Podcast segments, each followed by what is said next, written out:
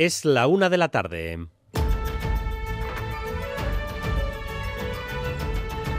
Crónica de Euskadi con Dani Álvarez. A Rachaldeón, la montaña rusa que fue ayer el Congreso de los Diputados con la convalidación de los decretos del Gobierno ha dejado hoy más de un estómago revuelto. Caras de satisfacción, lo que se dice de que todo ha salido bien, solo la muestran los socialistas y Junts. Pero está claro que el aroma triunfalista de la investidura hoy está bastante emborronado. Si empezamos así, pocos confían en que se pueda llegar hasta el final. En todo caso, la vicepresidenta María Jesús Montero enseña hoy el trofeo de los dos decretos aprobados y dice que calma, que es la legislatura del diálogo y que ya nos podemos ir acostumbrando porque vamos a ir de montaña rusa a Dragón Khan, pero dialogando. Junts, por su parte, afirma que le ha dado un gol a sus rivales, que no son ni el PP ni Vox, sino Esquerra que hay mucho que dialogar. Esta legislatura es la legislatura del diálogo y el diálogo enriquece. S'ha passat una pilota de gol a la Generalitat de Catalunya y nosotros esperem que la Generalitat de Catalunya marqui aquest gol. Junts es sin duda el gran ganador de la jornada. Votó a favor de un decreto y se ausentó de las votaciones de los otros dos y con eso ha logrado más de media docena de conquistas, entre ellas el control de la inmigración. Y recuerden que Junts ni gobierna la Generalitat ni los principales ayuntamientos catalanes. Los demás del grupo de la investidura no pueden esgrimir semejante botín. Y luego está la vendetta de Podemos a Yolanda Díaz por no haber nombrado ministra a Irene Montero. Tumbaron el decreto laboral y en la izquierda hay ya una auténtica batalla campal entre ambos sectores. Escuchen a Irene Montero y a Yolanda Díaz. Yo creo que no se gobierna así. Creemos que el gobierno ha tenido margen para rectificarlo y no intentar llevar hasta el límite una votación en la que había un recorte. El PP, Vox y Podemos han recortado los derechos de las personas en desempleo y van a tener que rendir cuentas ante la ciudadanía. Y estos dos sectores, recuerden, son los que deben pactar una lista común para las elecciones vascas. Así que ya pueden ir echando cuentas. Mañana tienen una reunión. Por lo demás, en el vertido de pellets que afecta a la costa cantábrica, el gobierno vasco de momento no cree necesario activar nivel de emergencia, aunque hay un barco de vigilancia en el mar para ver la evolución de la situación. Y Manuel Manterola poca concentración de pellets, no superior a la habitual porque estas bolitas de plástico de polietileno no son extrañas en nuestras playas. Josué Ercoreca, consejero de Seguridad. En la costa vasca se encuentran pellets, pero no en cantidades superiores a las que viene habiendo durante los últimos años. Este es un fenómeno desgraciadamente relativamente frecuente en nuestras costas. Un puñado de pellets recogido en una playa de Euskadi ahora en este momento no significa absolutamente nada. Esto, unido a que las simulaciones no prevén una llegada a corto plazo, hace que el Consejo Asesor del Plan Ichaserza haya decidido mantener el nivel de alerta sin pasar al de emergencia. Las cofradías vascas, al igual que las gallegas, están preocupadas y piden que se dimensione, que dimensionemos adecuadamente este problema. Esto ni es el Prestige ni tan siquiera se le puede comparar, lo decía esta mañana en Boulevard Eugenio El Duayen desde las cofradías guipuzcoanas. La gente tiene que estar calmada, la cantidad que es y tal, que no se compare con el Prestige ni nada y bueno, entre todos sí podemos solucionar en la mejor medida posible. Y en Galicia, la pre-campaña se ha adentrado en la hipérbole a raíz de este asunto. La Junta, que al principio no veía preciso aumentar las alertas, ayer se descolgó exigiendo al gobierno de España un submarino, cuatro lanchas, un avión y dos helicópteros para limpiar en alta mar. Vamos, que les ha faltado pedir un portaaviones y el ascenso automático del Depor. El presidente de la Junta cree que es lo adecuado, porque Madrid no se mueve. La ministra Rivera casi casi se ríe nos hemos dirigido a ellos, hemos dicho cuáles son los medios que creemos que tienen que movilizar, bastante surrealista, pero bueno, estamos en este surrealismo desde el gobierno central. Pero venga, hombre, no me pida usted casi casi tres veces más que pidió en el Prestige, pero no me diga que aquello que es útil no lo quiere y que sin embargo me manda una carta a los Reyes Magos que dejaría sin cobertura al resto del país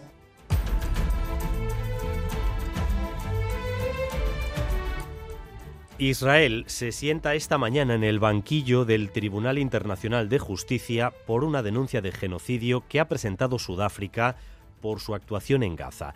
En La Haya se ha acusado al gobierno y al ejército israelíes de practicar asesinatos colectivos y provocar el desplazamiento de cientos de miles de personas. Escuchen cómo lo ha argumentado una de las abogadas que ha enviado Sudáfrica.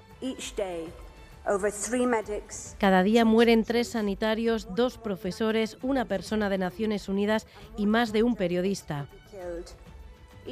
Cada día resultan heridas una media de 629 personas. Cada día se les amputa una o dos piernas a 10 menores palestinos, en muchos casos sin anestesia. Veremos en qué queda esta denuncia. Sudáfrica, el único país del mundo que se ha atrevido a llevar a este tribunal a Israel. Y en el ámbito cultural, hoy sobresalen de nuevo las cifras sobre el cine. Los cines vascos han incrementado en 2023 un 40% su recaudación y un 34% los espectadores respecto al año 2022. Por tanto, recuperación completa tras los duros años de la pandemia. Son datos de la Asociación de Salas de Cine de Euskadi. Además, la película Irati de Paul Urquijo se coloca entre las 10 más taquilleras del año pasado, algo que no es muy frecuente con las películas rodadas en euskera. Escuchen a Ani Lardi, coordinadora de ESAE. Hay mucho trabajo Primero nosotros los cines, que mediante SAEP estamos haciendo campañas colectivamente y luego sobre todo las ayudas institucionales, que han sido muchas en Euskadi, también eh, a nivel estatal y han sido muy importantes porque así hemos podido hacer campañas, ofertas en las tarifas para los espectadores, hacer más publicidad y eso atrae mucho a los espectadores. Y momentos de emoción en las horas previas a la semifinal de Supercopa para Osasuna. César Pérez Gazola, Zarracha Aldeón. Aldeón, pues sí, disputa esta tarde el conjunto rojillo en Arabia, la segunda semifinal de la Supercopa. En Riyadh, los de Yago Barrasate se vienen al Barça, los actuales campeones de esta competición, a partir de las 8 de la tarde, hora nuestra. Buscarán romper los rojos los eh, pronósticos que apuntan al conjunto blaugrana como gran favorito y meterse en la tercera final de su historia. Lo de hoy es el premio a la temporada de ensueño que vivió el Club Rojillo el pasado curso. Al que gane este partido le espera el domingo en la final el Real Madrid, que anoche ganaba en la prórroga 5-3 al Atlético. Y una punta de ciclismo, fichaje en Euskaltel Euskadi que cierra su plantilla. El rodador, eh, el rodador James Fauché tiene 25 años, es de Nueva Zelanda. 21 corredores para Euskaltel Euskadi. Esta es la octava incorporación de cara a 2024. En cuanto al tiempo, más de lo mismo. Lluvia y frío durante las próximas horas y eh, cielos despejados ya para esta noche que darán paso a heladas intensas, sobre todo en el interior.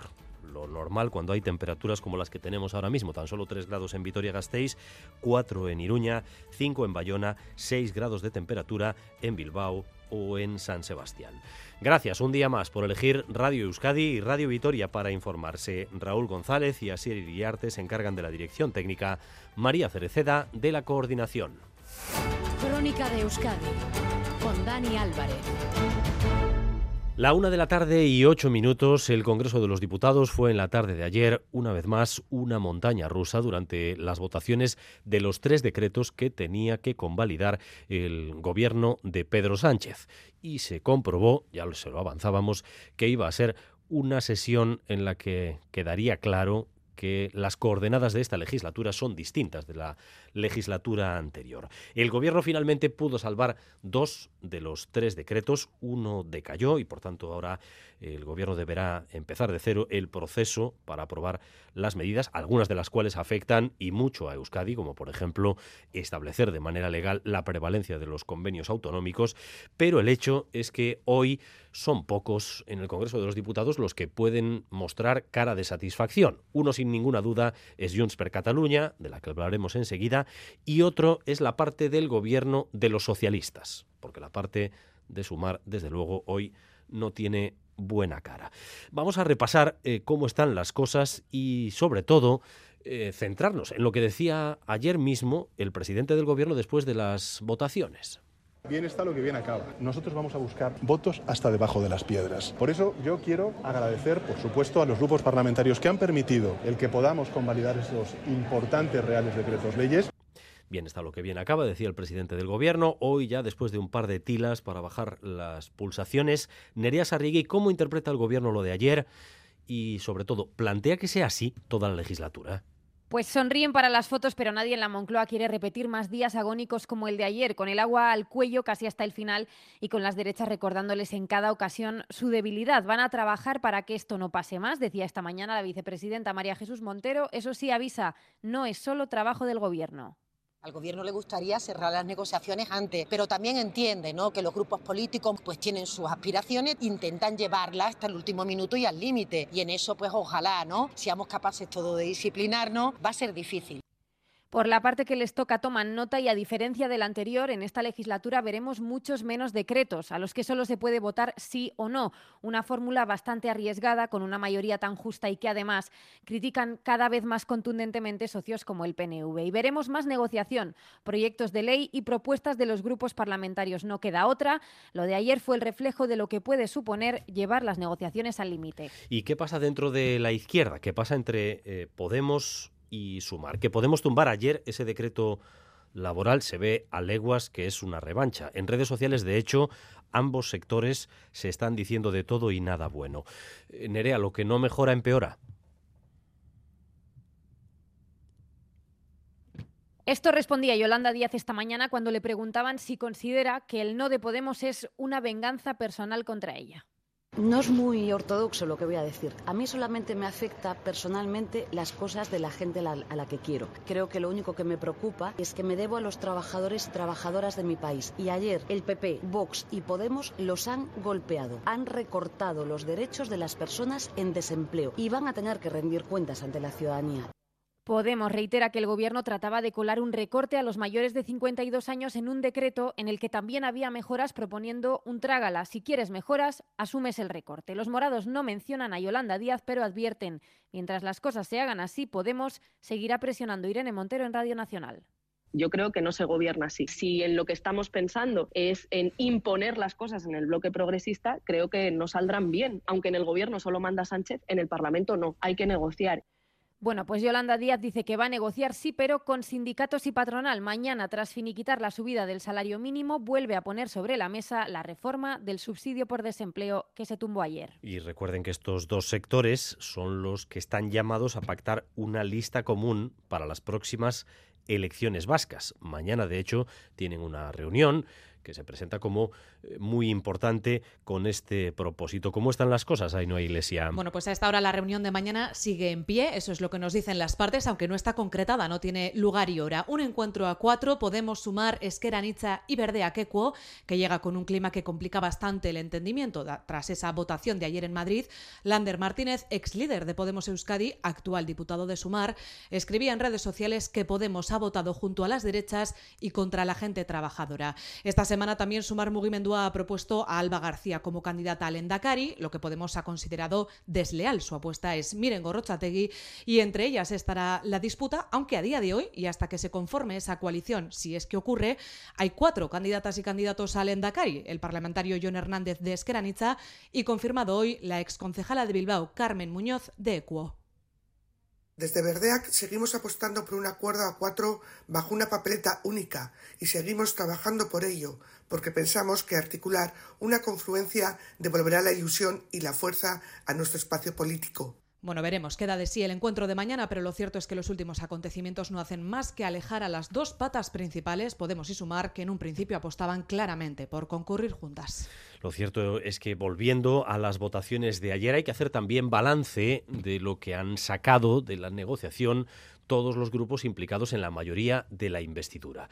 Y hay que insistir en la idea. El más satisfecho, sin ninguna duda, es Junts. Es el que tiene la lista de conquistas más extensa, el gran ganador de la jornada. Más de media docena de medidas concretas que vamos a repasar. Xavier Madariaga. Sí, entre lo acordado por Junts y Sánchez está el traspaso de las competencias en inmigración, un punto que los de Puigdemont destacan. Lo llaman un pase de gol que ahora van a hacer que marque la Generalitat. Lo ha dicho esta mañana la portavoz de Junts en el Congreso en una entrevista que le han hecho las compañeras de RACO.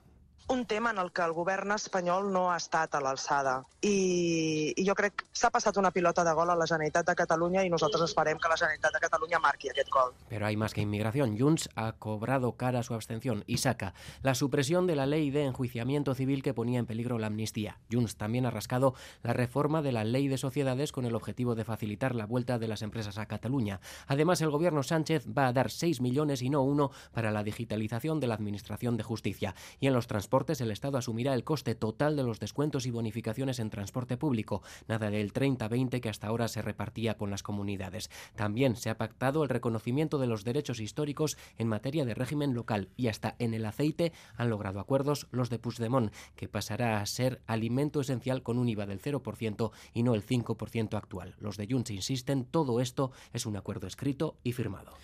Esta es la lista, la larga lista de conquistas de Junts, que recuerden ni gobierna la Generalitat ni tampoco los principales ayuntamientos de Cataluña, pero sus siete votos, por alguna razón, valen más eh, que los votos que tienen el resto de partidos implicados en la mayoría de la investidura. No hay nadie esta mañana que pueda esgrimir un botín semejante. Una de la tarde y 15 minutos.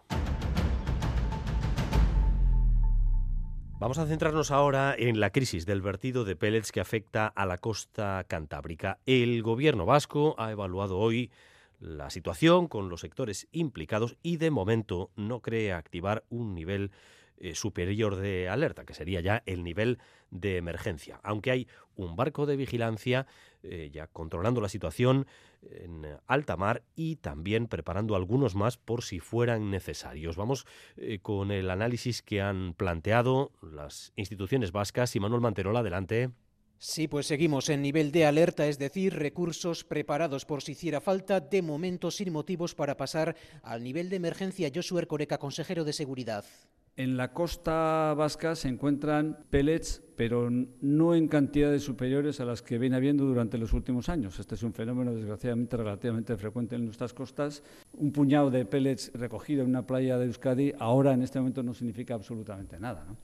Es lo que se ha constatado. Uno, que los pellets son tristemente habituales en nuestra costa. Dos, no se ha detectado una concentración fuera de lo normal. Y tres, todavía no se sabe si proceden de Galicia o no, esas bolitas que se han hallado en los últimos días, pero sí se ve que han estado mucho tiempo en contacto con el agua y la arena. Las simulaciones realizadas tampoco prevén una llegada a corto plazo del vertido de Galicia. Rogelio Pozo de Asti. La concentración es pequeña, la probabilidad de que lleguen concentraciones altas al País Vasco en este momento es baja y la probabilidad de que en los próximos cuatro o cinco días podríamos encontrarnos material de este en las playas es también muy pequeña. Ante estas evidencias, mensaje de calma, el consumo de pescado es totalmente seguro y hay recursos suficientes, Ercoreca. No son en absoluto necesarios ni reclamamos el apoyo de personas voluntarias que puedan ir a las costas a ayudar a recoger pellets porque hoy por hoy no hay niveles de concentración suficientes como para nada que justifique en ese tipo. Por tanto, quisiera lanzar un mensaje de tranquilidad. El Consejo Asesor del Plan Itxaserta se, se, reunirá, que reúne a todas las instituciones, volverá a reunirse el lunes que viene para seguir haciendo seguimiento de la situación. Por tanto, estamos en ese escenario, de momento, escenario de vigilancia, de control, de preparación, de intervención por si esta fuera preciso, tal y como ha comprobado la unidad móvil de Radio Euskadi con Natalia Díaz. Arrachaldeón, Natalia. Sí, a Rachaldeón llevamos toda la mañana siendo testigos de que los arenales están siendo más que vigilados. La llegada de peles sigue siendo muy testimonial y lo que se está haciendo, por ejemplo, aquí en la playa de la Arena es controlar lo que deja cada pleamar e informar, por ejemplo, también a los usuarios que llegan que no pisen la línea de restos que dejan. Pero sobre todo lo que está haciéndose es vigilar y probar los medios que de forma manual se tendrían que utilizar en caso de una llegada masiva. En concreto, por ejemplo, hemos visto probar esta mañana unos tamices de casi el diámetro de un barril. Nerea Escaida es técnica de medio ambiente de la Diputación de Vizcaya. Probablemente, por desgracia, se producirán otras situaciones de emergencia, pero por ahora solo es una cuestión de, de vigilancia y, y, de planificación de los medios, que es lo que estamos haciendo. Ya en caso de una llegada masiva, se ampliaría el dispositivo y se valoraría coordinar voluntarios que podíamos llegar a, a, desplegar hasta un centenar de personas. En una arribada extraordinaria, pues contemplaríamos tal vez la colaboración de voluntarios. La vigilancia ya por mar desde ayer, recordemos, la realiza un barco de inspección del Gobierno vasco y mañana conoceremos más detalles de los otros dos que recogerían los pellets en caso de ser necesario. Preocupación entre las cofradías de todo el Cantábrico, como es lógico, porque temen que este fenómeno eh, pueda retraer a los consumidores cuando todavía no se ha demostrado que haya restos en las especies marinas. Las cofradías vascas han pedido, por tanto, que se dimensione adecuadamente el problema, que no se diga que es un prestige cuando hay una distancia sideral entre un caso y el otro. Eugenio El Duayen esta mañana en Boulevardes de las cofradías guipuzcoanas. Hay gente que está encima, es un problema, hay que intentar solucionarlo en lo mejor de lo posible pero la cantidad que es y tal, que no se compare con el Prestige ni nada y bueno, entre todos si podemos solucionar en la mejor medida posible. A nadie se le escapa que seguramente la repercusión política de este asunto sería menor si no se diera el caso de que dentro de prácticamente un mes hay elecciones autonómicas en Galicia. La Junta está en el centro de las miradas por su aparente pasividad a la hora de solicitar ayuda y recursos. Hasta esta semana no se aumentó el nivel de alerta y se colocó en el estadio 2. Pero ayer eh, los responsables de la Junta se descolgaron con una petición que ha resultado eh, ser para el gobierno de España extravagante. Han pedido un submarino, cuatro lanchas, un avión, dos helicópteros y un robot marino. Ante esta solicitud, la ministra de Transición Ecológica ha calificado la lista como una carta a los Reyes Magos. Blanca Díez. La Junta ha tardado en pedir ayuda a Madrid, pero cuando lo ha hecho ha sido con una reclamación que ellos mismos consideran difícil de cumplir. Alfonso Rueda, presidente de la Junta, incide en la recogida en el mar, ya que en tierra considera que tienen los medios necesarios. Nos hemos dirigido a ellos, les hemos dicho cuáles son los medios que creemos que tienen que movilizar, bastante surrealista, pero bueno, estamos en este surrealismo desde el Gobierno central hay que movilizarlos. Eh, agotar burocracia un momento en lo que había que hacer es estar limpiando, como está limpiando la Asunta en las playas. Bueno, pues a ver si de una vez el gobierno se pone a limpiar en el mar. La ministra de Transición Ecológica, Teresa Rivera, dice que es una gran irresponsabilidad reclamar todos los medios de salvamento marítimo del país, pero no necesitar aquello que es útil, que es abordar los trabajos desde tierra.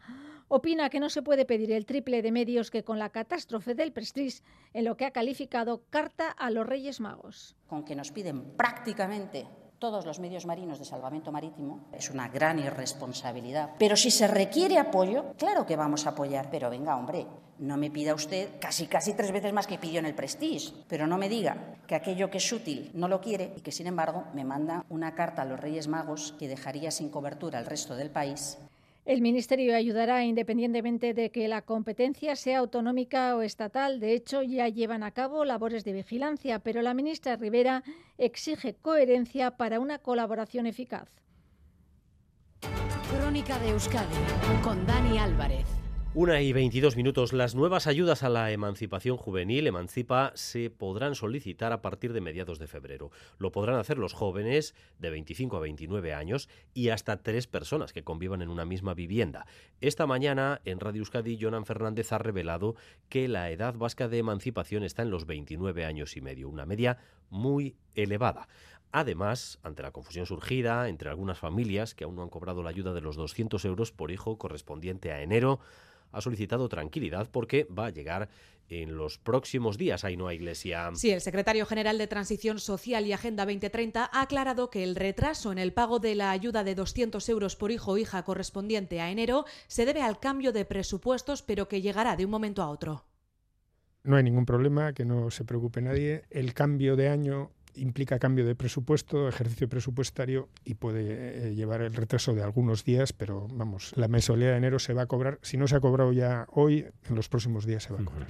Una ayuda que solo de marzo a diciembre del año pasado se concedió a 54.000 personas, lo que supuso un desembolso total de 93 millones de euros. Es una de las principales medidas del Gobierno vasco para hacer frente a la baja natalidad en Euskadi, que se suma a otras como el programa Emancipa para impulsar la emancipación de los jóvenes de 25 a 29 años. Esta es una ayuda de 300 euros al mes durante dos años.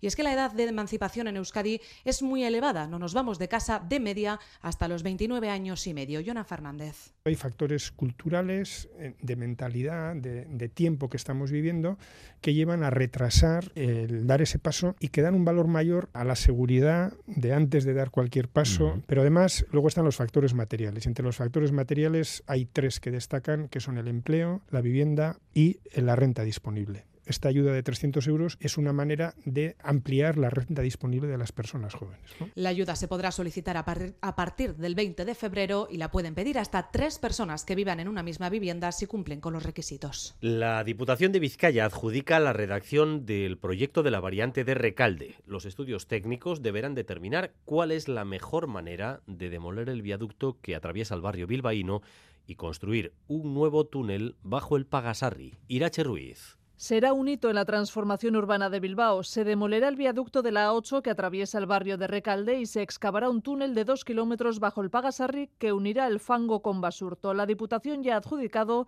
la redacción del proyecto que será técnicamente muy complejo y llevará al menos tres años. En este tiempo se realizarán sondeos, trabajos geológicos y simulaciones de tráfico. Y Manuel Pradales, diputado de Infraestructuras. Nos permitirá impulsar la regeneración urbana, la recuperación de espacios de ocio y el esparcimiento y reducir la contaminación y el ruido de Recalde, Recaldeberri, Betolaza, Uretamendi. Es un proyecto que va a mejorar la calidad de vida de más de 50.000 personas que hoy viven en ese entorno. Muchos meses de trabajo, muchos meses de trabajo. El actual viaducto tiene casi 50 años y soporta el paso de 87.000 vehículos diarios. La futura alternativa tendrá dos calzadas de tres carriles en cada sentido. Y en el Parlamento de Navarra, primer pleno de control al gobierno este año, sesión en la que las derechas, UPN, PP y Vox, han continuado atacando a los socialistas, a la presidenta Chivite, por sus acuerdos con EH Bildu y sobre todo por la moción de censura en Pamplona. Un tono bronco del que Chivite ha querido huir, avalando el cambio en la capital de Navarra, Ollán Arangoa. La derecha insiste sí en sus críticas, incluso insultos al Partido Socialista. Darle la alcaldía de Pamplona a EH Bildu es meterse en un lodazal, dice el portavoz de UPN Javier Esparza, que acusa a la presidenta Chivite de hipotecar el progreso de Navarra y estar vendiéndola por fascículos. Si usted se mete en un gran lodazal es imposible que usted salga limpia. Se cubre de porquería y se ha cubierto de porquería para siempre, señora Chivite. Y eso no se puede blanquear. Usted va a pasar a la historia, señora Chivite, a la historia negra del socialismo español.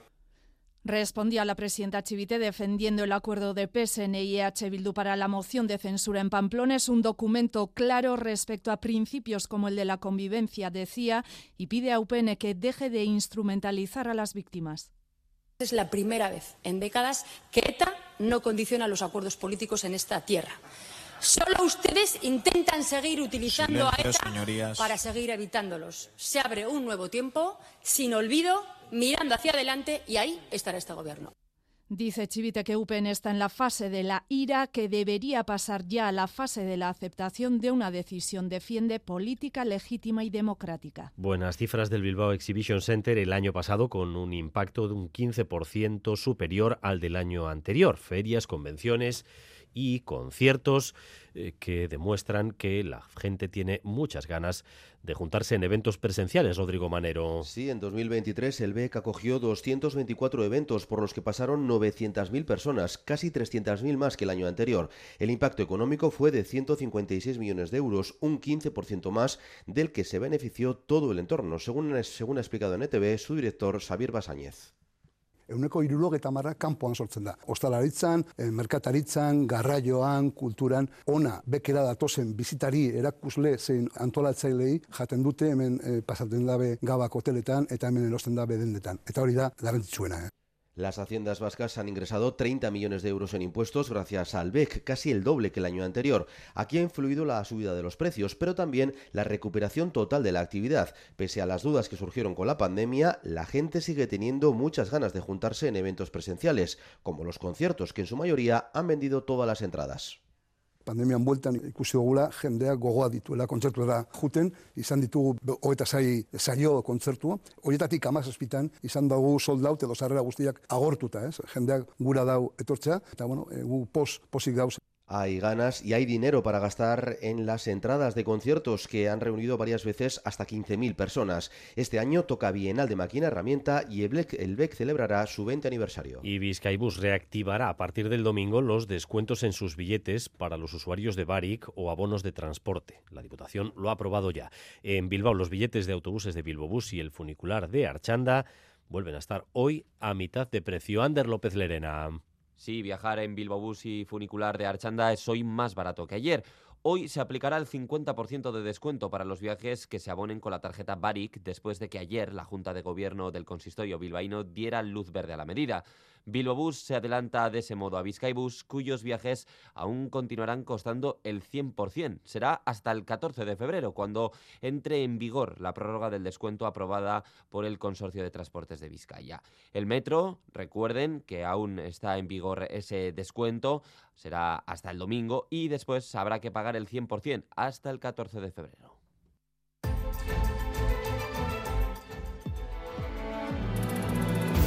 Este jueves en Gambara, Isa Serra, la portavoz de Podemos, a partir de las 7 de la tarde en Radio Euskadi.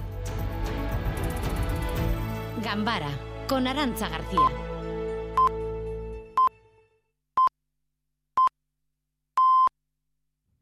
La una y media de la tarde, seguimos en Crónica de Euskadi.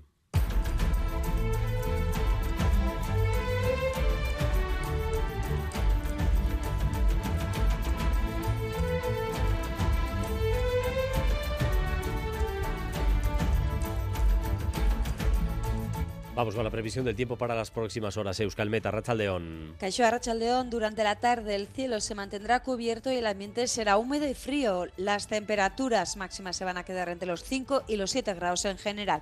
En el norte esta nubosidad eh, seguirá dejando algunas precipitaciones débiles y dispersas que irán a menos con el paso de las horas y que en general cesarán para la noche. Además, eh, la nubosidad tenderá a romperse por el este y la noche en general será más fría que la pasada y las heladas serán numerosas en el interior, pudiendo ser intensas en zonas de montaña.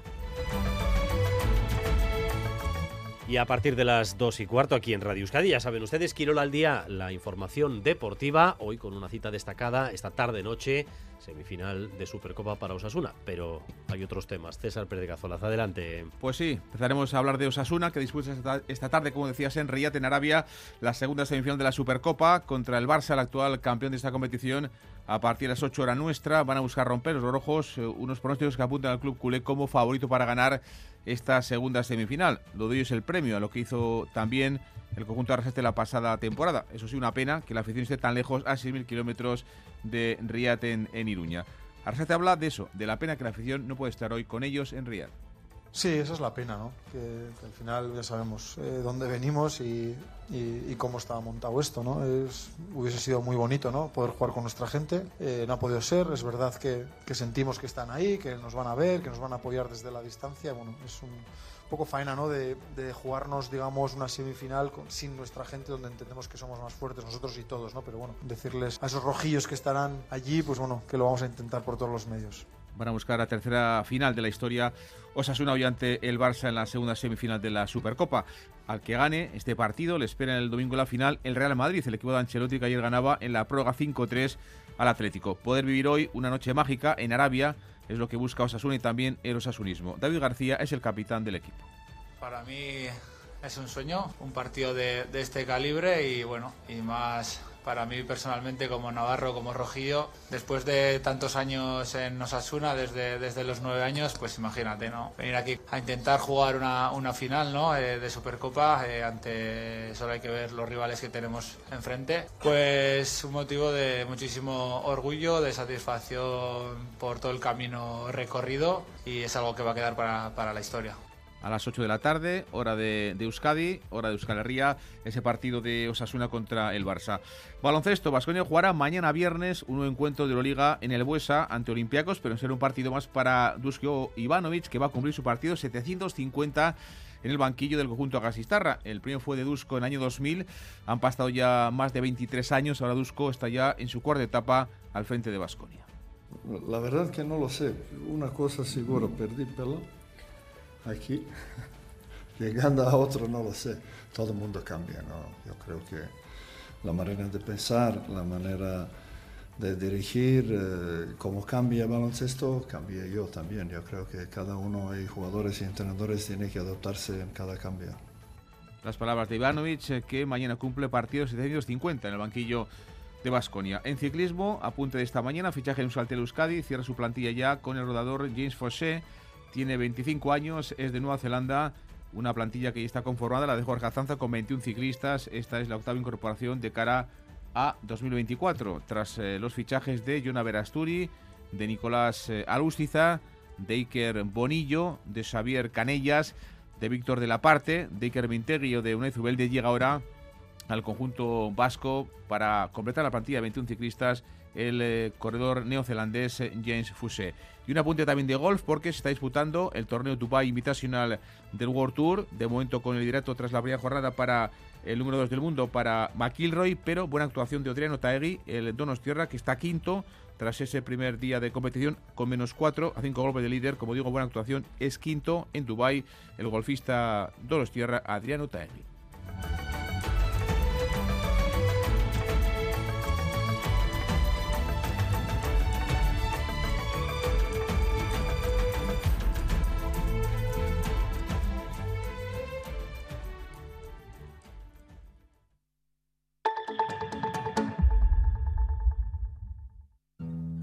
En la página 3 del libro del bien vivir se dice que cuando viajas, no importa si recorres 30, 500 o 10.000 kilómetros, tampoco el destino. Lo que importa, quizá lo único, es con quién lo hagas. Con el cupón diario de la 11 puedes ganar hasta 500.000 euros de lunes a jueves y practicar el bien vivir. Cupón diario de la 11. Te toca bien vivir. A todos los que jugáis a la 11, bien jugado. Juega responsablemente y solo si eres mayor de edad. Este viernes en Boulevard, Idoia Mendía, la vicelendacari segunda y consejera de Trabajo y Empleo del Gobierno Vasco, a las ocho y media en Radio Euskadi y ETV2. La una de la tarde y 35 minutos. Continuamos en esta crónica de Euskadi con más noticias y más información en directo para ustedes hasta las dos y cuarto. Eh, recuerden que hoy es el primer día efectivo de uso obligatorio de la mascarilla en los centros sanitarios. En Euskadi ya saben que se acata la orden del Ministerio de Sanidad básicamente porque no hay otro remedio, pero el gobierno vasco está preparando el recurso ante la Administración de Justicia. Un recurso que va a presentar también Baleares. La comunidad de Extremadura lo está estudiando. Días después de la decisión del Ministerio, la mayoría de personas acuden a los centros sanitarios ya, enterada, ya enteradas y con mm, mascarilla. Natalia Serrano. La orden entró a última hora de ayer en vigor. Los sanitarios llegaban esta mañana a los centros conscientes de ello. Sí, hoy es obligatoria. No, no nos han comentado nada. Quizá hoy nos comentan algo. Hombre, la verdad es que para evitar los contagios eh, va a ser un punto fuerte. Bueno, a ver, son muchas horas y es un poco incómodo, pero si hay que ponérsela, pues hay que ponérsela. Me parece muy bien, que anda, se ha contagiado mucho estas de las fiestas y algunas veces había que haber hecho antes, antes. Las comunidades solo podrán pasar a partir de ahora a recomendación después de dos semanas consecutivas de descenso para que comiencen a descender esos contagios. Decía en Radio Euskadi la microbióloga Begoña Diez, faltan dos semanas. Pues de gripe se espera que en dos semanas todavía pueda ir eh, siguiendo, pero a partir de esas dos semanas ceda. Partidario de ella, el experto en salud pública Rafa Bengoa explicaba que ha faltado consenso se debería de haber hecho, obviamente, de una forma muchísimo más eh, consensual. Mm, por lo tanto, no se sentiría como una obligación por parte de las administraciones eh, autonómicas. Hay un, enero muy, muy complejo para el sistema de salud y, por lo tanto, cuanto más podamos eh, frenar el número de infecciones, mejor. El Gobierno vasco, su servicio jurídico, prepara ya para presentar en breve el recurso anunciado contra la orden del Ministerio. Baleares, partidaria también de la recomendación de la mascarilla, ha encargado ya a la abogacía de la comunidad otro recurso, mientras Extremadura analiza si hacerlo.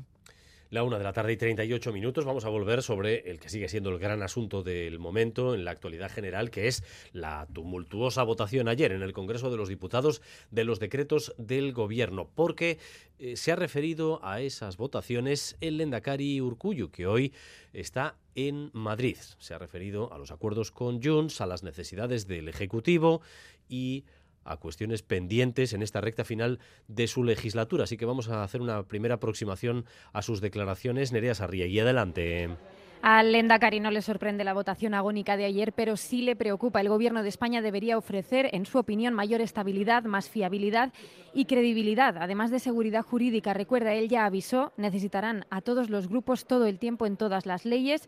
Y respecto al posible agravio comparativo con Cataluña, Junts presiona y consigue, el Lendakari prefiere no comparar la situación con Euskadi, aunque lanza este mensaje a la Moncloa. Euskadi tiene un estatuto de autonomía, un estatuto de autonomía que todavía está pendiente de ser cumplido, que el gobierno español en la legislatura anterior se comprometió y no cumplió, que el gobierno español y el Partido Socialista Obrero Español han adquirido un compromiso nuevamente con un acuerdo con el Partido Nacionalista Vasco y en todo caso para el desarrollo también de lo que es el autogobierno vasco en orden a lo que es el cumplimiento del estatuto de autonomía. Estamos en un periodo precisamente en el que ha de plasmarse ya no tiene prevista de momento ninguna reunión con Pedro Sánchez. Recordemos que el acuerdo de investidura con el PNV recogía un compromiso de encuentros cada seis meses. Dice Íñigo Urcuyu que es Sánchez quien debe convocarlo y recuerda, ya se ha reunido con Per Aragonés.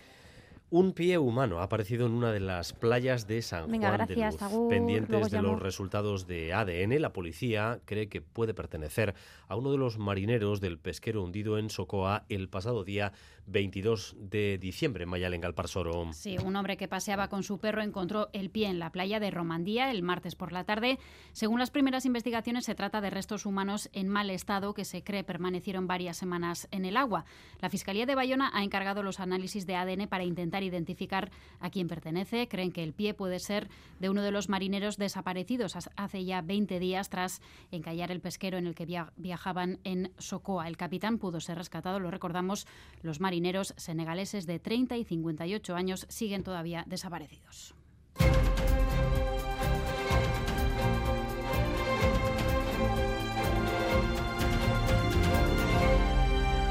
En el ámbito internacional, la noticia está claramente en el Tribunal Internacional de Justicia. Israel se sienta hoy y mañana en el banquillo de los acusados por una denuncia de genocidio que ha presentado Sudáfrica una denuncia por su actuación en Gaza. Esta mañana en La Haya se ha acusado al gobierno y al ejército israelíes de practicar asesinatos colectivos y provocar el desplazamiento de cientos de miles de personas. Vamos a repasar las diferentes ópticas de este asunto con Óscar Pérez. Adelante, Óscar. Sí, lo que se ha escuchado hoy en La Haya no es baladí, cuando Israel está matando entre 150 y 250 gazatíes cada día, la mayoría mujeres y niños, y son 23.000 los muertos desde el 7 de octubre. Hoy ha tenido que escuchar la acusación de que está actuando con una intención genocida, y genocidio es lo que precisamente los israelíes sufrieron por parte de la Alemania nazi. Siguiendo esa audiencia en La Haya ha estado nuestra corresponsal en Bruselas, Amaña Portugal. Cuéntanos, Arracha León. A Rachaldeón, sí. De hecho, Sudáfrica acaba de terminar de explicar en esta primera sesión por qué considera que hay suficientes evidencias para sospechar de actos genocidas que requerirían de la intervención del máximo órgano judicial de las Naciones Unidas. Y ha recordado a los jueces que en el caso de Myanmar contra la población rohingya no dudaron en exigir que se parasen los ataques. Con la vista entre hoy y mañana, el tribunal no debe entrar al fondo aún, sino decidir si hay suficientes indicios para exigir esas medidas de urgencia. Pero los abogados abogados sudafricanos no han dejado de enumerar todos los actos por los que creen que efectivamente el Estado de Israel comete actos genocidas en Gaza, empezando por los bombardeos sistemáticos que practican sin saber cuántas muertes van a provocar o qué alcance van a tener y que incluyen entre sus víctimas a muchos bebés. La abogada Adila Hashim ha advertido también de los obstáculos que pone Israel para que la ayuda humanitaria sortee el asedio a Gaza, lo que expone a su población al riesgo de morir de hambre. Advierte de que los genocidios no se anuncian, pero que lo ocurrido durante estas últimas semanas es suficiente para al menos acusar al Estado de Israel. Genocides are never declared in advance, but this court has the benefit of the past 13 weeks of evidence los letrados sudafricanos han censurado también los desplazamientos masivos en la franja y a este respecto, por cierto, el jefe de la diplomacia europea, Josep Borrell, acaba de denunciar las declaraciones más recientes de algunos miembros del gobierno de Netanyahu y califica de inaceptables las insinuaciones sobre perpetuar desplazamientos forzosos. Mañana sigue la vista en La Haya, toman la palabra los abogados que defienden a Israel. Eso es lo que se ha escuchado en la primera audiencia, en la primera jornada de ese juicio en La Haya. Mañana, como les decía Maya Portugal, será el turno de la delegación israelí. Eh, ¿Qué podemos esperar de estas sesiones, Oscar? ¿Puede Israel realmente ser condenado por genocidio? Bueno, pues eso puede ocurrir, puede ocurrir, pero en un largo plazo, cuando menos uno o dos años, y no es más, según dicen los expertos. Lo que sí puede hacer antes el tribunal es exigir a Israel que frene su ofensiva indiscriminada. Es lo que la Corte ya ha hecho en otras ocasiones. Y luego, para el medio largo plazo, quedará llegar al fondo del asunto. Ignacio Forcada es profesor de Derecho Internacional. Para determinar que se está produciendo un delito de genocidio, hacen falta dos elementos. Un elemento objetivo, que es la comisión de una serie de hechos, matanza del grupo, lesiones, que efectivamente nadie dudaría de que está ocurriendo, se están cometiendo los hechos objetivos que constituyen un genocidio, pero el delito de genocidio exige también un elemento subjetivo que es una intención, que es un dolo especial, la intención de destruir total o parcialmente un grupo nacional, religioso, étnico. Y esto es complicado de demostrar, sobre todo en un contexto de un conflicto armado. Le hemos preguntado al profesor qué creen los expertos acerca de si Israel está realmente ahora mismo actuando con intención genocida en Gaza y también cuál es su opinión personal. Los estudiosos de, de los genocidios algunos de ellos lo consideran un genocidio de manual. Yo personalmente sí considero que hay una intención genocida de algún tipo que está demostrada con este castigo colectivo completamente desproporcionado e injustificado desde el derecho internacional humanitario y desde cualquier mínimo elemento de humanidad. En definitiva, el tribunal podría exigir medidas a Israel en unas pocas semanas, pero lo de una posible condena por genocidio va para muy largo. Se han escuchado las acusaciones de Sudáfrica, mañana hablará Israel. Es interesante saber si lo que se está diciendo en La Haya genera en Israel el, mismo interés. ¿Les, ¿Les, preocupa algo? Bueno, pues para saberlo vamos a hablar precisamente con nuestro corresponsal en Oriente Medio, Miquel Ayestarán, Arracha León. Arracha León. Bueno, Miquel, ¿hay expectación o interés en Israel allí de lo que se está escuchando en La Haya? ¿Lo están siguiendo los medios? Mucho, hay mucho interés y de hecho los principales eh, diarios digitales del país eh, han ofrecido las más de tres horas de esta primera vista en directo y ahora es cuando ya se pueden empezar a leer ya los, comentarios, los análisis de los, de los, expertos de cada, de cada periódico. Eh, se percibe nerviosismo, incluso incredulidad. ¿no? ¿Cómo, es posible que nos acusen a nosotros de genocidio tras lo que nos pasó el 7 de octubre? Es una de las preguntas que, que, que más se repite. Lo cierto es que a la espera de lo que suceda en la vista de mañana, que es el turno de respuesta de Israel, hoy por el momento, desde luego, los comentarios que voy viendo es que ven la botella medio vacía. Eh, según la Convención sobre Genocidio, el asesinato de civiles debe ir acompañado de una intención deliberada eh, para que se considere genocidio, por lo que eh, los comentarios incendiarios de altos funcionarios israelíes, incluido pues, el primer ministro Netanyahu, el ministro de Defensa Gallant o otros miembros del gabinete, pues han sonado hoy en La Haya y desde luego esto va a jugar en contra de los intereses de, Israel. Cosas como que los gazatíes son animales, que hay que borrarlos del mapa o la necesidad de usar la bomba atómica. Eh, son, son declaraciones que se considera retórica genocida. Eh, Miquel, lo cierto es que desde que empezó la invasión y esta ofensiva militar eh, por parte de, Israel, los que hablan, los que trasladan los, mensajes a la opinión pública, y tú nos lo has contado un montón de veces, son o el primer ministro o los propios responsables del ejército a los que prácticamente nadie les contradice en el debate público. Hoy hemos escuchado cómo Sudáfrica les acusaba de delitos gravísimos eh, los aludidos, Netanyahu, los militares han dicho algo hoy. Bueno, acaba de, concluir Dani esta, primera vista. Eh, de momento no hay ninguna reacción oficial por parte de, digamos, de los pesos pesados del gabinete de guerra. Lo que sí he notado es que en las últimas 24 horas han rebajado y mucho el tono de sus declaraciones. Parece que, la delegación israelí en La Haya les ha leído la cartilla y por eso han, rebajado el tono de los mensajes. Eso sí, eh, hay que matizar que se trata de un cambio en los discursos en inglés, en los discursos dirigidos al exterior. En hebreo, según los periodistas israelíes, no se percibe de momento ese cambio. Por ejemplo, eh, tanto el portavoz del ejército como el primer ministro Netanyahu coinciden hoy en un mensaje de vídeo que han difundido en redes sociales, casualidad hoy, en repetir el mismo mensaje, que su enemigo es jamás y no el pueblo palestino. Bueno, lo cierto es que... Eh, este hecho es, es algo eh, inaudito, que, que, Israel se siente en el banquillo de los, de los acusados. Todos sabemos el peso histórico que hay alrededor de ese país y los escrúpulos que, han utilizado los responsables de los principales países del mundo cada vez que Israel se pasaba de, de frenada. ¿Puede tener esto algún tipo de, de incidencia? ¿Le puede suponer algo a, a Netanyahu? Porque igual nos dices que se vuelve a su favor cualquiera sabe con, con, Netanyahu, pero lo cierto es que cuando la cosa ha pintado mal, mal de verdad, o sea, esta última semana, cuando ya... Yo hasta el último instante no, no pensaba que esto iba a pasar, pero ha pasado.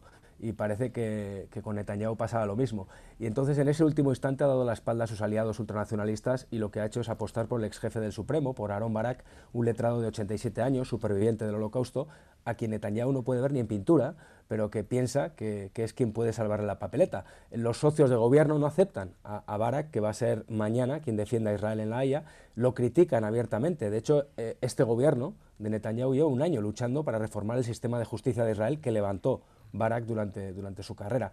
Eh, no creo además que estos ministros radicales vayan a rebajar el tono de sus declaraciones, eh, con lo cual va a haber un choque dentro de, del Ejecutivo sí o sí. Lo que, lo que ocurre es que eh, Israel siempre mantiene esta doble cara al exterior y al interior, y, y, en eso Netanyahu es un mago jugando al equilibrio. Él confía, desde luego, en sobrevivir a este, a este proceso abierto en La Haya y además eh, tiene un as en la manga que sabe que cuenta con el apoyo absoluto y total de Estados Unidos, diga lo que diga la justicia. Uh -huh. Bueno, en todo caso... Un as importante, Dani. Sí, sí, por supuestísimo. el que más vale. Es el comodín que utilizan siempre. El hecho es que están ahí en el tribunal, hoy han escuchado las acusaciones, mañana veremos qué es lo que dicen y cómo se comporta la opinión pública del eh, país, porque tal y como nos relata ahora mismo Miquel Ayestarán, sí está teniendo una presencia importante en los medios de comunicación, este juicio contra Israel. Un abrazo, Miquel. Ahora. Y miramos también a Ecuador, Oscar. Las calles de muchas ciudades han estado prácticamente vacías en las últimas horas. El ejército trata de poner orden y controlar a las bandas. Sí, pero va a hacer falta mucho tiempo para conseguirlo. El ejército y la policía han multiplicado sus actuaciones en estas últimas horas. Han detenido a cerca de 340 personas después de que el presidente declarara el conflicto armado interno. Medio centenar de rehenes han sido ya liberados, varias cárceles, sin embargo, siguen todavía en manos de las bandas y decenas de funcionarios, hasta 130, continúan ahora mismo secuestrados en cinco prisiones. El presidente Daniel Novoa ha explicado esta noche que se ha acabado la impunidad con que actuaban los narcos. Tiene 40, 50, 60 rehenes en alguna cárcel y hablan de derechos humanos los secuestradores de 40 personas. Estamos locos, pues. Están acostumbrados a que ellos atemorizar al gobierno atemorizar a la ciudadanía. Ahora, ese miedo tiene que estar en ellos. El gobierno calcula que hay en torno a 20.000 personas vinculadas con las organizaciones criminales en Ecuador. Detenerlas y condenarlas a todas supondría sobrepoblar las cárceles, así que estudian ya cómo mandar a los extranjeros condenados a sus países de origen.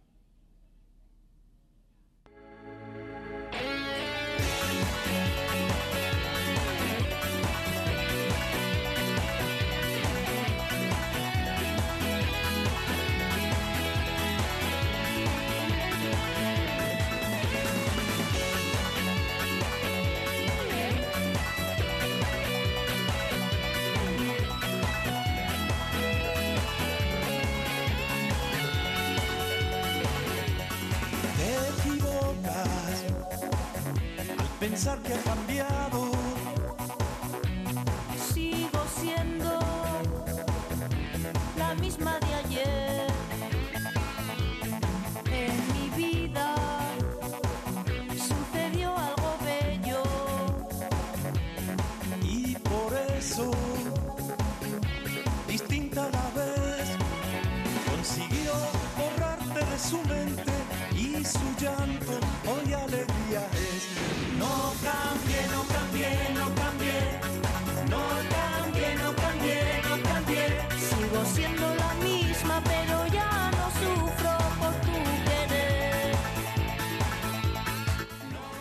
Una de la tarde y 52 minutos. Ahora mismo se contabilizan seis salidas de calzada, eh, tres vehículos en el arcén, eh, trompos.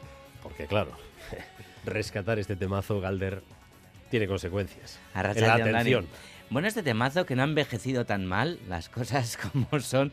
Tiene 22 añitos, la canción es de 2001. Buscas generosidad en el diccionario y sale tu cara. no, yo qué sé. Son propuestas también para DJ Jarros que tienes ahora algún bolo. a- a El la- sábado, el sábado, El en sábado. En la Jimmy, además. ¿No vas a pinchar, no cambié? Después del concierto de Ángelus Apátrida. Bueno, si les pongo esto a los... ¿A qué triunfas? seguro. Vale, seguro. pues ya, ponla, ponla en tu setlist, Dani. ponla. Bueno, no, pero es- está justificadísimo que pongamos esta canción y es que la vida de la Santurciarra Tamara, después Ámbar y ahora Yurena se va a llevar a las pantallas, a la pequeña pantalla. Eh, los responsables son los Javis, estarán como productores. ¿Cómo no? ¿Cómo no? ¿Cómo ¿Quién si no? Después de la Mesías, pues ahora van a por Tamara, pero la firma artística será de Nacho Vigalondo. Te voy contando cosas. Bueno, eh, se va a titular Superstar y se presenta así, como un relato mágico donde caben conspiraciones. ¿Se ha acabado ya la canción, Raúl? Con lo chula, con lo bien que nos acompaña. Bueno, un relato mágico donde eh, caben conspiraciones esotéricas, noches eternas, ahora mucho mejor, ladrillos, eh, ladrillos cuánticos, supervillanos multicolores y una improbabilidad hecha estrella. Tamara, a que no te la vas a perder. Las leyes de la fama y el éxito desintegrando la frontera entre lo popular y lo underground. Lo que me, lo que me sigue flipando es el chaparrón de mensajes que, que, que generan tus, tus canciones.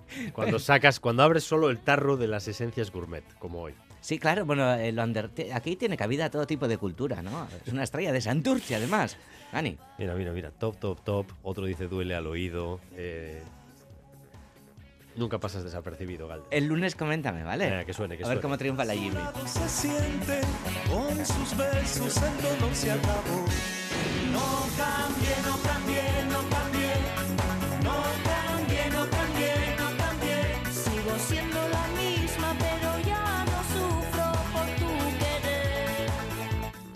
además de esas incidencias en carretera. eh, ¿A que hay- presentas algún día en la noche de una que- película de hay-? Hay que notificar, según traumatología, eh, eh, dos docenas de operación de cadera ahora. Bueno, seguimos con más cosas, dejando a, a Tamara ese biopic, le podríamos llamar. Sí, ¿no? Eh, Sí. sí. yo creo que sí, es, es un biopic, Bien, sí, desde bien, luego. bien. sí. Eh, los cines de la comunidad autónoma vasca eh, reflejan en realidad el buen momento que vive el cine vasco a nivel general. O sea, creo que es una de las eh, etapas doradas, si no la más dorada de la historia. 40% más de recaudación en 2023, 34% más espectadores respecto a 2022.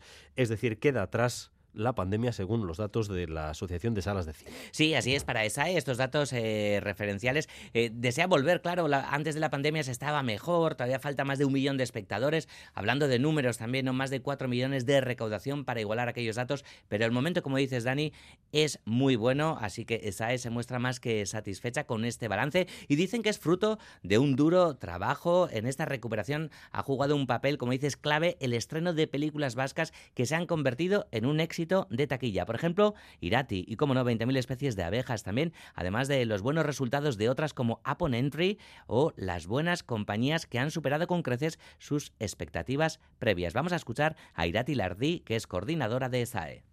Lo que sí es verdad que, aunque desde la pandemia hemos ido poco a poco creciendo, el 2023 sí ha sido un salto importante. Y en nuestro caso, en la comunidad, ha tenido repercusión pues las películas, las producciones de aquí han sido importantes. Irati 20.000 especies de abejas nos ha traído mucha gente y con ganas. La gente tiene ganas de ver producciones de aquí. Y en cifras, económicamente, también ha sido cifras muy buenas.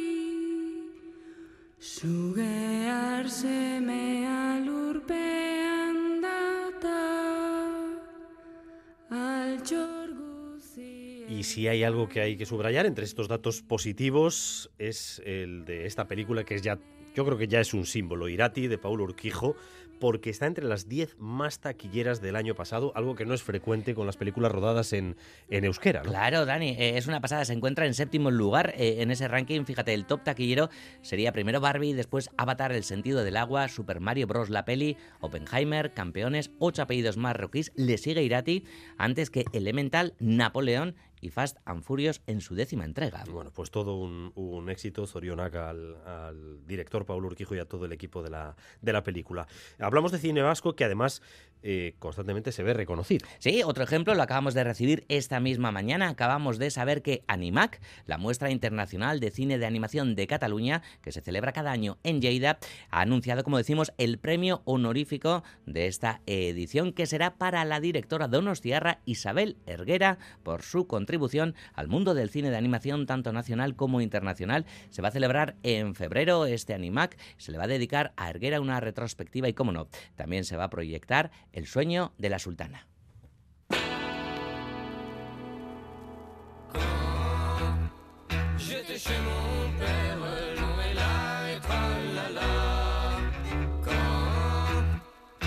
Chez mon père, fillette à marier, fillette à marier.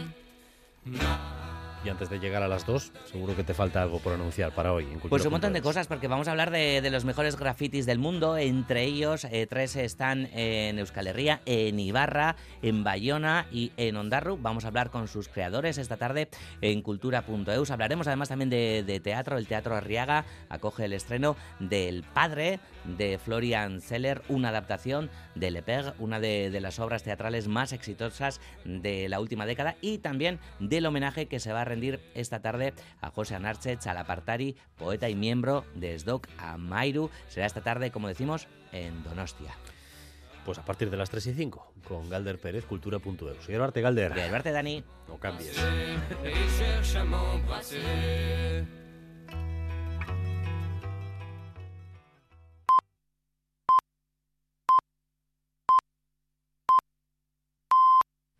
Son las 2 de la tarde.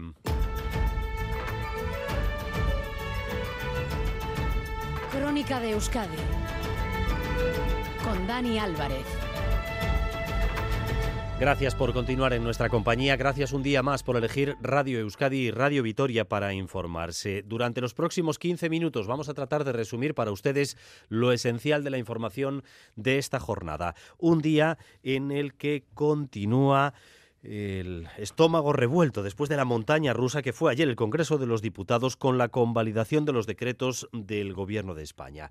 El PSOE muestra cara de satisfacción, al igual que Junts, pero está claro que ese aroma triunfalista de la investidura hoy está bastante emborronado porque si la legislatura va a ser así, muy pocos confían en que pueda llegar hasta el final. En todo caso, el Gobierno enseña el trofeo de los dos decretos aprobados y pide calma, porque dice que esta es la legislatura del diálogo. ¿Cómo interpreta el Gobierno lo de ayer?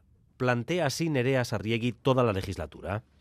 Pues eh, sonríen para las fotos, pero lo cierto es que nadie en la Moncloa quiere repetir más días agónicos como el de ayer, con el agua al cuello casi hasta el final y con las derechas recordándoles en cada ocasión su debilidad. Van a trabajar para que esto no pase más, decía esta mañana la vicepresidenta María Jesús Montero. Eso sí, avisan, no es solo trabajo del Gobierno. Al gobierno le gustaría cerrar las negociaciones antes, pero también entiende ¿no? que los grupos políticos pues tienen sus aspiraciones, intentan llevarlas hasta el último minuto y al límite. Y en eso pues ojalá no seamos capaces todo de disciplinarnos, va a ser difícil. Pero toman nota y a diferencia del anterior, en esta legislatura veremos muchos menos decretos como los de ayer, a los que solo se puede votar sí o no, una fórmula arriesgada con una mayoría tan justa y que además critican cada vez más contundentemente socios como el PNV. Veremos más negociación, proyectos de ley y propuestas de los grupos, no queda otra. Lo de ayer fue el reflejo de lo que puede suponer llevar las negociaciones al límite. El gran ganador de la jornada es Junts. Votó a favor de un decreto y se ausentó de las votaciones de los otros dos. Y con eso ha logrado más de media docena de conquistas, entre ellas el control de la inmigración. Vamos a repasarlas. Xavier Madariaga. Sí, hay siete medidas que Junts presume de haber rascado a Sánchez. Todo está escrito y firmado, dicen los de Puigdemont. Inmigración es lo que destacan, una competencia con la que dicen los de Junts a la Generalitat se lo han puesto a huevo. un tema en el que el govern espanyol no ha estat a l'alçada. I, I jo crec que s'ha passat una pilota de gol a la Generalitat de Catalunya i nosaltres esperem que la Generalitat de Catalunya marqui aquest gol. Tema dinero. El gobierno Sánchez va a dar 6 millones y no uno para la digitalización de la Administración de Justicia. Y en los transportes, el Estado asumirá el coste total de los descuentos y bonificaciones. Y hasta en el aceite han logrado acuerdos. Pasará a ser alimento esencial con un IVA del 0% y no del 5% actual. Además, Junts también ha rascado la reforma de la ley de sociedades con el objetivo de facilitar la vuelta de las empresas a Cataluña. Hay asuntos más políticos. Se ha acordado la supresión de la ley de enjuiciamiento civil que ponía en peligro la amnistía y el reconocimiento de los derechos históricos históricos en materia de régimen local. Junts ha vendido cara su abstención. Los siete votos de Junts da la impresión de que valen más que el resto de votos de todos los grupos del bloque de la investidura, aunque Junts, insistimos, ni gobierna la Generalidad ni tampoco los principales ayuntamientos de Cataluña. Así que es inevitable establecer una comparación con el resto de los grupos que están apoyando al gobierno de coalición. Y sobre esto, sobre la jornada de ayer, ha hablado también el Lendakari Urcuyu. Urcuyu dijo ya hace meses que Sánchez iba a necesitar a todos todo el tiempo. ¿Qué ha dicho Urcuyu que está precisamente hoy en Madrid? Nerea. Pues no les sorprende la votación agónica de ayer, pero sí le preocupa.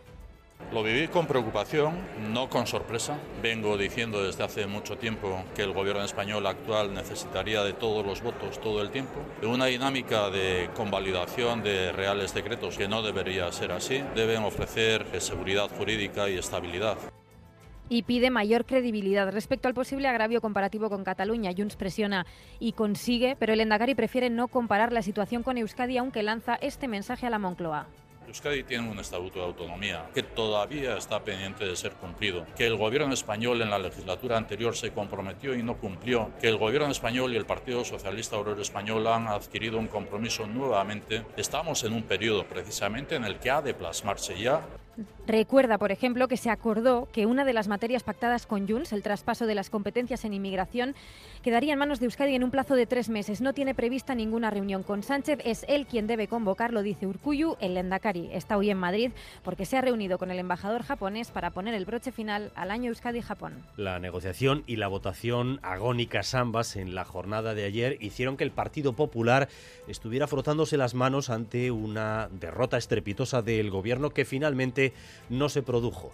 Así que hoy el Partido Popular tampoco está en el grupo de los satisfechos, pero Feijó ya dice que no hay tregua. Irache Ruiz. Triple ofensiva del Partido Popular contra los acuerdos políticos de Sánchez con Junts. Ya han registrado la petición de comparecencia del presidente del Gobierno en el Congreso. Quieren conocer hasta la última coma, ha dicho Feijó. Recurrirán en el Constitucional el decreto Omnibus y el domingo 28 convocarán una nueva manifestación en Madrid para denunciar la extorsión a la que entiende está siendo sometido el Ejecutivo. El próximo 28 de enero volveremos a la calle. Nuestra ofensiva política, jurídica y social también lo será, sin cuartel y sin descanso.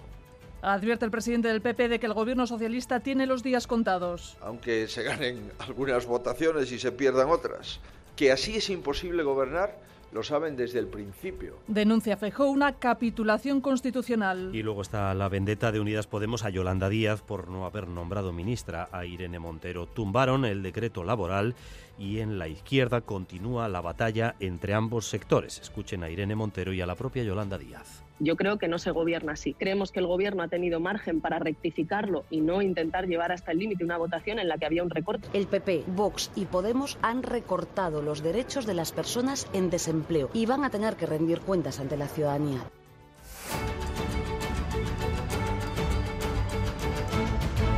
Las 2 y 6 de la tarde, en cuanto al vertido de pellets que afecta a la costa cantábrica, el gobierno vasco de momento no cree necesario activar, eh, activar el nivel de emergencia. Los barcos de vigilancia están haciendo ahora su tarea, sobre todo en el mar, para ver si va a haber una llegada masiva de pellets a la costa, cosa que de momento no parece que vaya a darse. Y Manuel Manterola. Sí, seguimos en nivel de alerta, es decir, recursos preparados por si hiciera falta, de momento sin motivos para pasar al nivel de emergencia. Josué Ercoreka, consejero de Seguridad. En la costa vasca se encuentran pellets, pero no en cantidades superiores a las que viene habiendo durante los últimos años. Este es un fenómeno, desgraciadamente, relativamente frecuente en nuestras costas. Un puñado de pellets recogido en una playa de Euskadi ahora, en este momento, no significa absolutamente nada. ¿no? Es lo que se ha constatado. Uno, que los pellets son tristemente habituales en nuestra costa. Dos, no se ha detectado una concentración fuera de lo normal. Y tres, todavía no se sabe si las bolitas halladas en los últimos días proceden de Galicia, pero sí se ve que han estado mucho tiempo en contacto con el agua y la arena. Las simulaciones realizadas tampoco prevén una llegada a corto plazo del vertido de Galicia. Rogelio Pozo de Asti. La concentración es pequeña, la probabilidad de que lleguen concentraciones altas al País Vasco en este momento es baja y la probabilidad de que en los próximos cuatro o cinco días podamos encontrarnos material de este en las playas es también muy pequeña. Así que ante estas evidencias, mensaje de calma. El consumo de pescado es totalmente seguro y los recursos suficientes. Ercoreca. No son en absoluto necesarios ni reclamamos el apoyo de personas voluntarias que puedan ir a las costas a ayudar a recoger pellets porque hoy por hoy no hay niveles de concentración suficientes como para nada que justifique en ese tipo. Por tanto, quisiera lanzar un mensaje de tranquilidad. El Consejo Asesor del Plan Itxasertza, que reúne a todas las instituciones implicadas, volverá a reunirse el lunes para hacer seguimiento de la situación. Por tanto, estamos en ese estadio, en el de la vigilancia, tal y como ha comprobado nuestra unidad móvil esta mañana también en la playa de la Arena en Musquis, Natalia Díaz. Allí, dispositivo de momento de vigilancia. Rachaldeón. Sí, a Rachaldeón llevamos toda la mañana siendo testigos de que los arenales están siendo más que vigilados. La llegada de peles sigue siendo muy testimonial y lo que se está haciendo, por ejemplo, aquí en la playa de la Arena es controlar lo que deja cada pleamar e informar, por ejemplo, también a los usuarios que llegan que no pisen la línea de restos que dejan.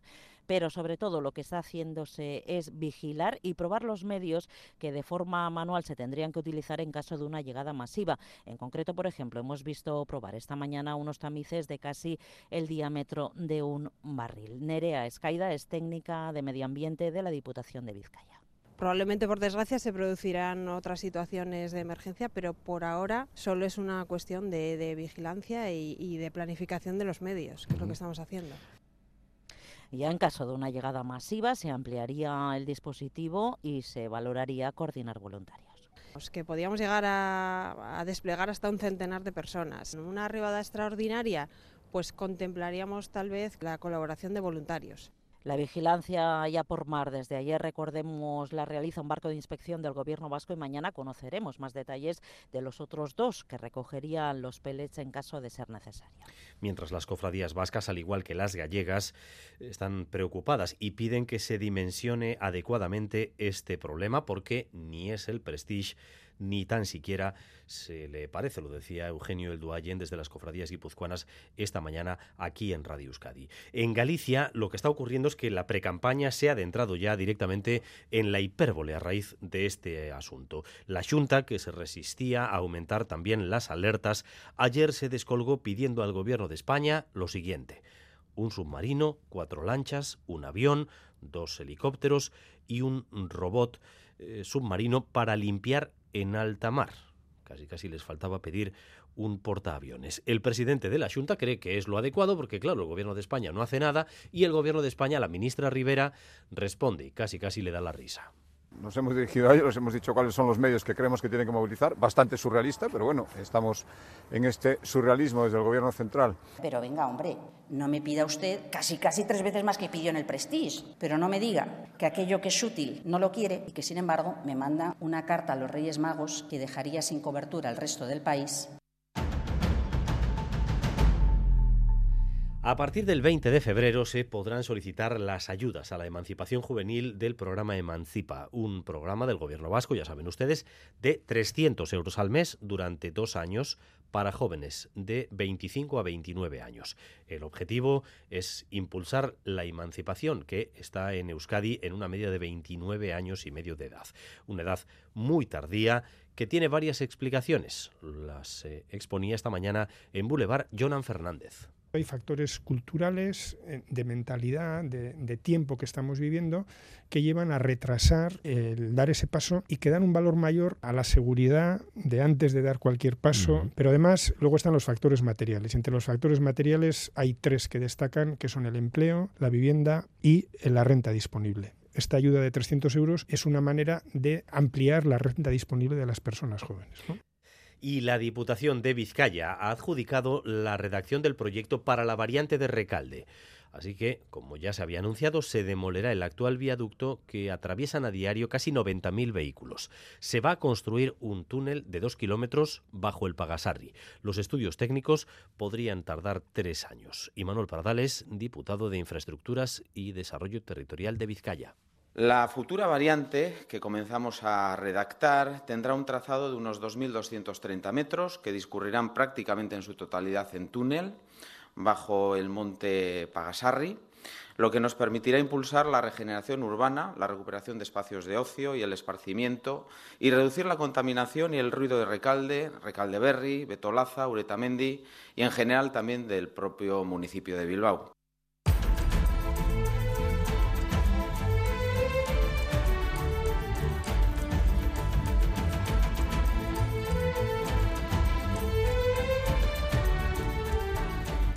Vamos con la previsión del tiempo para las próximas horas. Euskalmet, Arrachaldeón.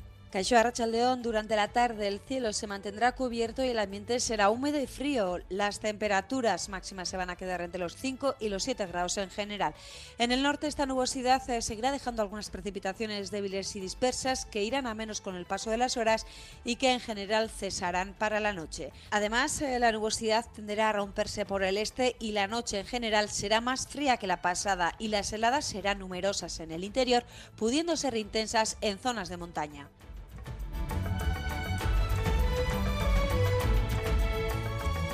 Hasta aquí esta crónica de Euskadi, hora y cuarto de información en directo para ustedes. Información que continúa cada hora en punto y a partir de las 7 hoy en Gambara, formato reducido por el partido de Osasuna con Arancha García, con eh, la eh, presencia también de Isa Serra, una de las principales portavoces de Unidas Podemos, después de lo de ayer, la votación en el Congreso y antes de la reunión mañana para ver si la izquierda confederal se pone de acuerdo en Euskadi para ir con una única candidatura a las próximas autonómicas. Raúl González y Asier Iriarte han estado en la dirección técnica, María Cereceda en la coordinación. Besterik zaindu.